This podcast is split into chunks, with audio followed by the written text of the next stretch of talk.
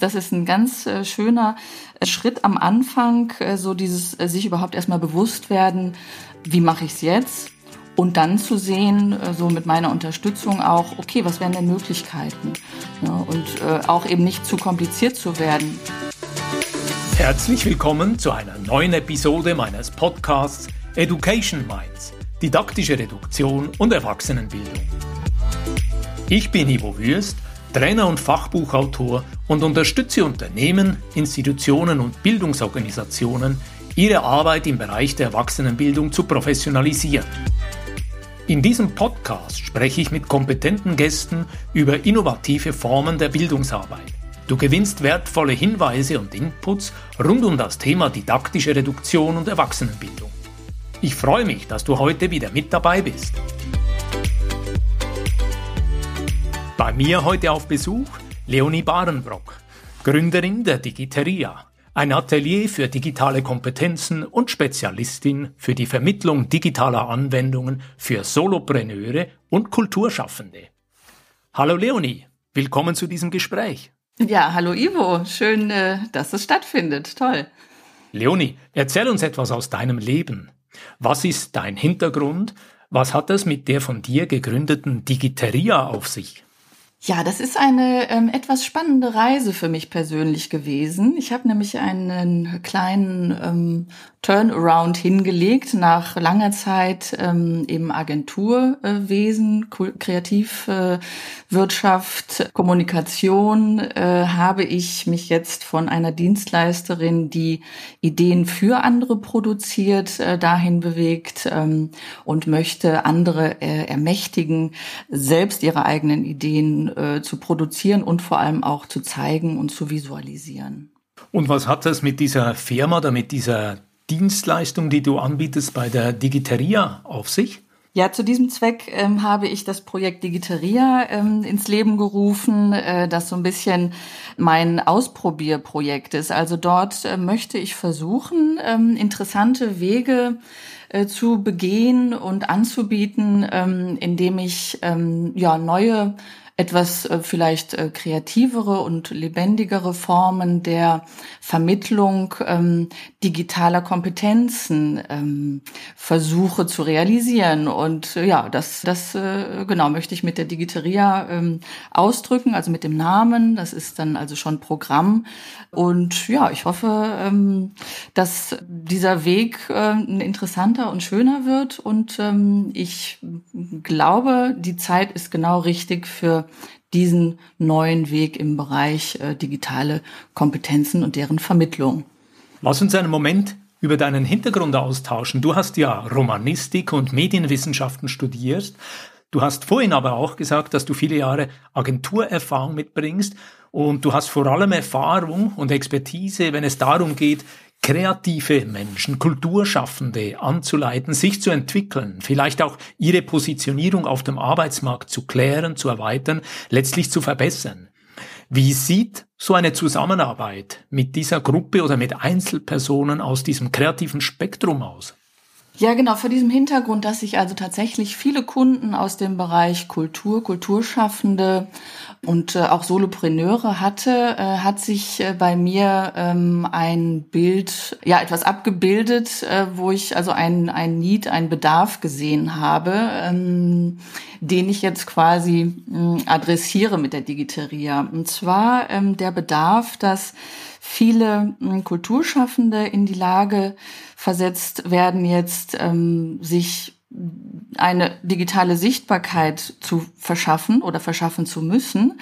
Äh, also zu zeigen, äh, was sie können und ähm, wie, äh, ich sag mal, ihre Eigenheiten oder ihre kreative Arbeit aussieht. Und ähm, da braucht es, ich sag mal, technische Skills und Wissen zu bestimmten Tools, um das auch entsprechend umsetzen zu können. Und ähm, da ist eben jetzt die Logik eine andere geworden. Früher hat man vielleicht eine Agentur gefragt, die hat für einen produziert und die hat es als Dienstleistung angeboten das äh, funktioniert so nicht mehr, glaube ich, sondern man muss sich jetzt selber in die Lage versetzen, das leisten zu können, weil der Output äh, eigentlich viel zu groß wird. Also das, was wir leisten müssen als Kreativschaffende und als Kulturschaffende, ähm, uns zu zeigen, Das hat viele Facetten im Digitalen und die müssen alle bedient werden, äh, möglichst gut und äh, äh, vielseitig. Und ja, dafür braucht man Wissen. Und ähm, da habe ich gesehen, schon in meiner Agenturzeit, äh, dieses Wissen zu vermitteln, macht einfach total Sinn. Und ähm, ja, das ist schön, ähm, da eben auch Kunden zu finden, die genau ähm, diesen Bedarf haben und sich mit denen auf den Weg zu machen. Hier würde mich interessieren bei dieser Thematik, wenn es so Veränderungen gegeben hat auf dem Arbeitsmarkt, auch für Kulturleute und freischaffende Künstler. Was genau waren diese Veränderungen? Kannst du das in ein paar Stichworten zusammenfassen? Also man hat ähm, relativ schnell gesehen, äh, und ich war ja auch da im Prinzip äh, von betroffen, dass ähm, Austausch über Distanz natürlich funktionieren muss. Und äh, das war etwas, das gab es äh, interessanterweise auch schon vorher bei vielen Kulturschaffenden, weil die Projekte in der Kultur oftmals auch so sind, dass sie ja vorher, also dass man äh, quasi eine freie Gruppe zusammenbringt. Und ich sage jetzt mal äh, ein Beispiel, eine Kostümbildnerin zum Beispiel in einem Projekt in Wien arbeitet und man kommt erst in späteren Phasen zusammen vor Ort. Das heißt, ähm, man braucht kollaborative Arbeitstools, die remote funktionieren.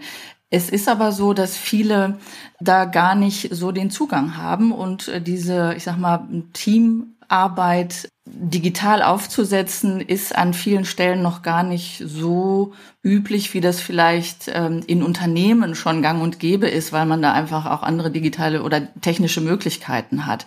Und dieses Wissen, dass es tatsächlich möglich ist, so einen ganzen Workflow, der ähm, die Phasen eines Projektes abdeckt, auch wirklich mit ähm, tollen, äh, einfach zu bedienenden und sehr, sehr sinnvollen Tools einzurichten ist, äh, das ist, äh, hat sich jetzt eben immer weiter abgezeichnet und äh, ja, das äh, ist genau das, wo ich eigentlich dann ähm, auch ähm, meine, meine Expertise ausgebe. Äh, ähm, genau, das einfach zu erklären, wie das geht, die Leute mitzunehmen. Und das äh, ist auf jeden Fall eine sinnvolle, ja, ein sinnvolles Wissen, was man gut benutzen kann. Hier würde ich dich gerne fragen, Leonie, gibt es in dieser Zusammenarbeit mit Kulturschaffen, mit Solopreneuren eine Art Ideal Person oder hast du eine Lieblingskundin vor Augen, wenn du eine, an deine Tätigkeit denkst in der Begleitung, in der Unterstützung? Wie ist diese Person unterwegs? Oder auch die Frage, vor welchen Herausforderungen steht sie konkret in ihrem Prozess? Ja, ich habe mir Gedanken gemacht. Wir haben ja vorher ein bisschen über die Fragen auch gesprochen und äh, da ist mir tatsächlich aufgefallen, dass ich mich so sträube, mir so eine Idealperson vorzustellen, aber ich natürlich weiß, dass es sinnvoll ist. Und äh, ich habe aber gemerkt, dass meine ähm, meine Idealperson ähm, bringt vor allem eines mit und zwar, dass sie Lust hat, diesen Schritt jetzt zu gehen. Also das ist so, dass diese Hürde, äh, ich muss mich mehr mit Technik vielleicht beschäftigen oder ich muss mehr in diese digitale, äh, digitale Tools äh, gucken und sehen, wie ich das so einbinden kann. So, wer diesen Schritt macht und wer Lust hat, den zu machen, der ist eigentlich genau richtig, weil ab dann kann man wirklich super miteinander arbeiten und auch auf eine, auf eine, also auf eine, ja, schöne Art und Weise sich das Terrain erobern. So, also da kann ich jeden mitnehmen und es ist mir wurscht, ob das ein Kulturschaffender ist oder Solopreneur oder Yoga-Studio-Besitzerin oder was auch immer. Also das, da ist alles, äh, alles möglich. Und wie unterstützt du sie konkret im Prozess? Wie müssen wir uns das vorstellen? Also die Prozesse können ganz unterschiedlich sein. Ähm, ich habe natürlich auch, also ich habe so, so quasi verschiedene Pakete mittlerweile, haben sich so rauskristallisiert. Also es gibt den Bereich ähm, Social Media äh, so als Paket, das ist super wichtig. Das merke ich bei ganz vielen, dass sie tatsächlich so eine Art ähm, Rundumschlag, so einmal ähm, alles Wissen zu Instagram oder äh, zu Plattformlogiken oder auch zu der Erstellung der verschiedenen Formate. Ähm, so, das ist so, so ein ganz wichtiges Thema bei vielen Leuten, äh, da so eine Art ja Eigenständigkeit und äh, souveränes Wissen äh, sich anzueignen, um eben selber handlungsfähig zu werden. Dann gibt es aber auch die Seite, ähm, das trifft jetzt so das Beispiel, was ich eben hatte, ne, so, äh, ich sag mal, eine Bühnenbildnerin oder Kostümbildnerin, egal, äh, Leute, die tatsächlich Interesse daran haben, ihren Workflow ich sag mal, ein bisschen in Richtung Zukunft zu äh, schubsen. Also tatsächlich sich ähm, äh, bereit äh, erklären, äh, den Weg zu machen und zu sagen, okay, ich, äh, ich weiß, ich kann vieles ähm, ähm, digital vielleicht unterstützt bearbeiten und äh, da habe ich eine Menge äh, Sachen auch zu zeigen und auch vor allem auszuprobieren. Und das ist auch irgendwas, wenn du sagst, wie unterstütze ich die Leute, das ist auch, glaube ich, was, was echt spannend wird, dieses Ausprobieren äh, können. Also, dass, dass man die Menschen da auch mitnimmt und sagt, so, wir probieren jetzt mal oder wir haben jetzt vielleicht eine Gruppe von Leuten und wir probieren jetzt einfach, äh, wie, wie arbeitet man denn kollaborativ, remote und wie funktionieren denn bestimmte Sachen, wie kommentiert man in in bestimmten Programmen. Und äh, dieser, dieser Weg ähm, äh, ist total wichtig, weil ich habe festgestellt, die Leute dann auch irgendwann oder meine Kundinnen dann auch irgendwann ähm, merken, ah, irgendwie wiederholen sich ja auch Sachen. Und habe ich es einmal verstanden, weiß ich beim nächsten Tool, was vielleicht erstmal irgendwie anders daherkommt, aber auch, was das zu bedeuten hat und wonach ich suchen muss und gucken muss.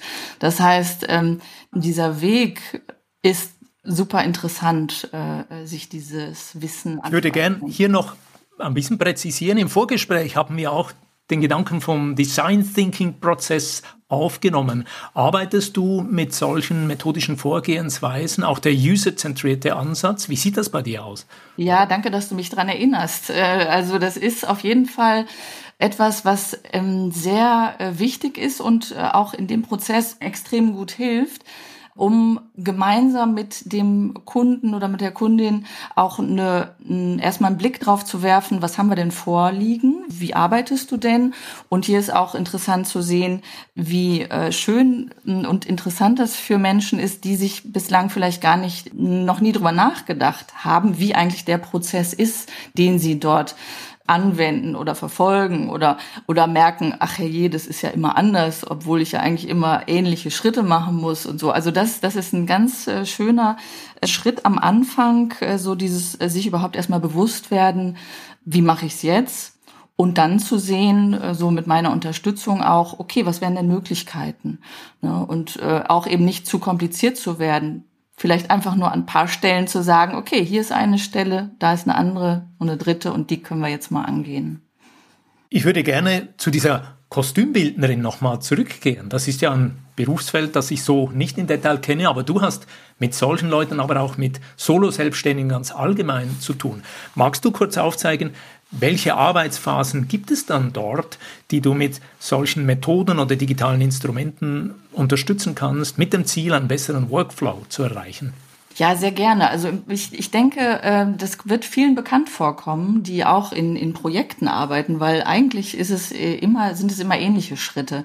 Also es geht halt los mit einer Ideenfindung, mit einer Recherche oder davor eventuell sogar mit einem Briefing, also mit einer Aufgabe. Und äh, ja, dann ähm, geht es eigentlich los. Ja, also dann äh, guckt man, okay, wie sammle ich, wo sammle ich, wie bekomme ich tatsächlich ähm, die Bilder von der und der Plattform in auf mein Whiteboard oder so. Also dann geht es ganz schnell auch so ins Kleine, ja, dass man sagt, okay, wie macht man Screenshot, wenn ich mir ein Bild einfach rausziehe, wie kann ich es dann möglichst schnell bearbeiten, auf ein Format bringen, dass ich es ähm, einbinden kann in mein Moodboard, wie auch immer, wo auch immer ich das aufsetze. Da gibt es natürlich auch wieder viele Möglichkeiten.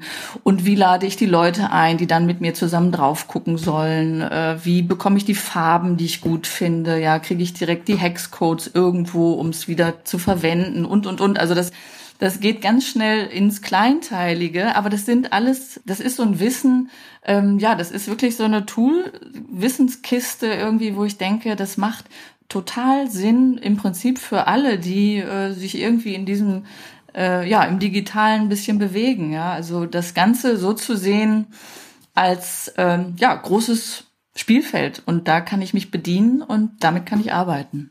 An dieser Stelle würde ich dich gerne fragen, Leon, wenn man jetzt nicht so kreativ unterwegs ist, heißt dies dann, dass man bei dir vergeblich an die Türe klopft oder anders gefragt, mehr Kreativität über den Tellerrand schauen, tut dies nicht grundsätzlich allen Menschen gut? Ja, auf jeden Fall. Also ich kann überhaupt niemanden, äh, würde nie jemanden ausschließen, weil ich denke, dass Kreativität tatsächlich ja in allen steckt. Vor allem dieser Angang, sich mit diesem Thema zu beschäftigen, das ist für mich eigentlich schon das, wo ich merke, ah, da ist jemand wirklich unterwegs, ja, der macht sich jetzt auf den Weg und will auch im digitalen Raum äh, seinen Weg gehen und machen und Wissen äh, bekommen und da, da ist jeder, da ist jeder willkommen. Also da gibt es, äh, ich finde auch, äh, also Kreativschaffende oder Kulturschaffende, hm, das heißt nicht immer, dass die wirklich kreativer sind als andere. Das muss man auch ganz klar sagen. Also ich meine, es gibt in allen Bereichen kreative Menschen und äh, ich, äh, da gibt's kein, keine, keine Grenze.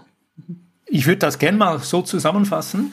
Ich verstehe dich in diesem Gespräch so, dass du sagst, im Prinzip sollten Menschen aus allen Bereichen diesen digitalen Raum verstehen, sie sollten ihn aktiv nutzen und für ihre die Promotion ihrer eigenen Ideen verwenden. Das erinnert mich ein bisschen an Beuys im Sinne von, wenn wir diese digital erweiterte Zukunft hier vor uns sehen, dann sollten wir sie miterfinden, sonst bekommen wir im schlimmsten Fall eine Zukunft, die wir gar nicht wollen. Genauso ist es natürlich. Ich bin ja Düsseldorferin, das heißt, äh, Beuys äh, ist ja quasi, sitzt ja quasi mit am Tisch hier.